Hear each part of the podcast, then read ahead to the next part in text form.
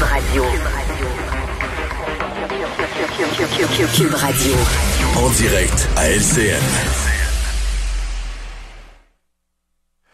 17h27, on retrouve Mario Dumont dans les studios de Cube Radio. Euh, Mario, bonsoir. Bonsoir. Euh, le ministre Fitzgibbon l'a confirmé, c'est 500 millions que les Québécois vont perdre dans l'aventure de la cimenterie Mécanis. Ouais, c'est beaucoup d'argent. Évidemment, euh, c'était euh, un projet qui, qui d'abord c'est un projet qui existait depuis longtemps. Le ce rêve d'avoir une cimenterie à cet endroit. Bon, on dit que c'est utilisation des ressources naturelles québécoises, mais il y a eu des passements de coûts. La famille Bombardier qui euh, qui s'est lancée là-dedans, la famille Bombardier Baudouin, n'était pas vraiment des opérateurs. Ils connaissaient d'autres domaines, mais n'étaient pas vraiment des opérateurs de, de cimenterie. D'ailleurs, leurs autres activités ont pas été particulièrement bien durant la même période. Fait qu'on se retrouve aujourd'hui avec euh, une espèce d'obligation de, de, vendre, de passer la main, mais avec les dépassements de coûts, veut dire on, on vendra pas au prix que ça a coûté. Puis là, voici le dilemme du gouvernement du Québec. Il y a probablement un petit joueur... a une patate chaude dans les mains. Ah oui, vraiment. Euh, euh, en, disant quand même, M. Legault a toujours été contre. Fait que ça il donne, euh, les gens de la Gaspésie étaient choqués contre lui. Il n'a jamais gagné des votes en Gaspésie à cause de ça. Mais bon, là, soit on remet ça à des investisseurs québécois, mais qui sont de beaucoup plus petits joueurs dans l'industrie du ciment. C'est évident que pour qu'ils reprennent ça, il va falloir remettre des fonds publics, puis pas des pinottes, des 150 millions et plus.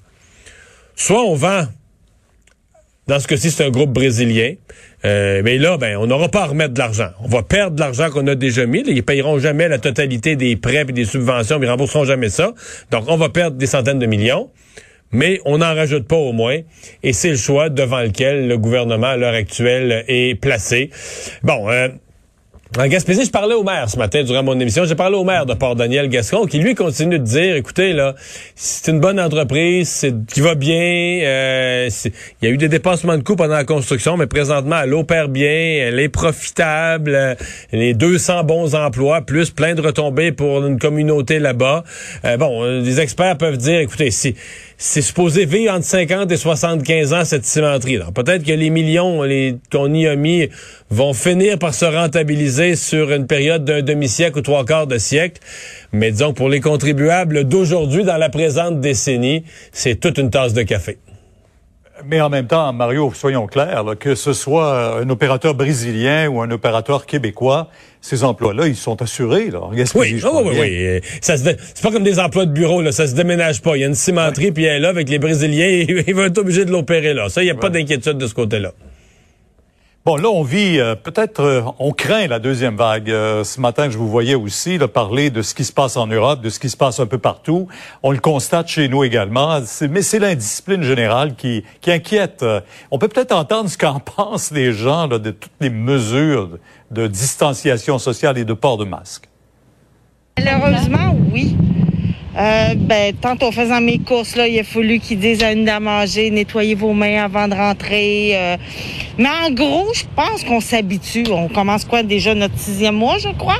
Non, je trouve que quand on va au métro, euh, le monde fait attention, puis ils ont tout le masque. Il y en a un. Oui, il y en a un. Je trouve que les gens font vraiment pas attention. Peut-être plus hmm. difficile dans les écoles, Mario, quand on regarde ces images-là. Hein? Ouais, ça, je pense que c'est des jeunes qui, devant la caméra, font du spectacle un peu, provoquer euh, les adolescents, parce que dans d'autres écoles, on me dit quand même que les jeunes font attention, mais des fois, ils s'oublient. Euh, reste que, là où je trouve un écart, euh, il y a beaucoup de citoyens, même dans le, Vox Pop qu'on entendait ce matin que Marianne Lapierre a fait, il y a des gens qui disaient à Marianne, mais en tout cas, si ça tourne mal puis il y a trop de cas, on se fie que le gouvernement va prendre les mesures. Mais là, prendre les mesures, ça, c'est du confinement. Et donc, tu as des citoyens qui se fient au gouvernement pour retourner en confinement. Mais M. Legault, lui, il veut pas ça plus qu'un mal dedans, là. Il a dit, il veut pas refermer les entreprises, pas pantoute. Il veut pas refermer les écoles, surtout pas. Donc là, tu as, une population qui se fie sur le gouvernement pour dire si ça tourne mal, euh, on posera des mesures, on prendra des mesures comme le confinement. Mais tu as un gouvernement qui, lui, qui se fie sur ses citoyens en disant, hey, moi, là, je veux pas retourner en confinement d'aucune manière, puis je me fie sur vous, les citoyens, pour porter le masque, faire attention, prendre toutes les mesures qui empêchent la maladie contagieuse de se, de se propager. Il y a un écart de perception, là.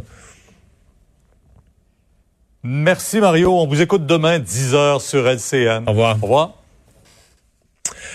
Alors Vincent, mais tu veux en terminant nous parler de Une petite vite sur une histoire de voleur? Écoute, quelqu'un qui a une longue carrière de criminel, mais qui devrait peut-être penser à autre chose parce que Éric Turmel, euh, arrêté en samedi pour un- une tentative de hold-up à Joliette. Et tu sais comment on l'a recueilli? Non. Enquête très rapide. En fait, le 25 août dernier, il se présente dans une succursale BMO à Joliette avec un message où c'est écrit hold up, beaucoup de cash, silence. C'est écrit ça? Euh, C'est écrit ça. c'est écrit ça sur une carte, OK? Le montre à la, la, la, la- bon, la, la personne, l'employé, qui n'obtempère pas assez vite, se met à crier, finalement quitte euh, les lieux un peu Et donc, il désemparés. se présente. Ouais, Son hold-up, plutôt que de le crier, il l'a écrit sur un papier. ouais, Il avec un couteau. Il monte à la fille. Là, ça va pas assez vite. Fait que là, il décide qu'il se pousse. Mais il a laissé son bout de papier là. Et quand on le revire de bord, c'est sa carte d'affaires. Éric Turmel, homme à tout faire. C'est sa carte Ah ben pour là. des job-in et de tout faire. Et euh, ben on l'a recueilli. euh, à- il était chez Jean-Marc Francaire, 55 ans. Un autre qui était recherché pour des braquages. C'est un monsieur Éric Turmel qui a un lourd passé criminel, une quarantaine de passages devant le juge depuis les années 90 pour toutes sortes de vols. Et euh, Donc, ses méthodes se raffinent pas beaucoup. ben c'est ça, c'est un des, je pense qu'il est dû pour, pour la retraite de sa carrière criminelle. Écrire hold up sur sa propre carte d'affaires, je l'avais jamais vu celle-là. Merci Vincent, merci à vous d'avoir été là. On se retrouve demain 15h30.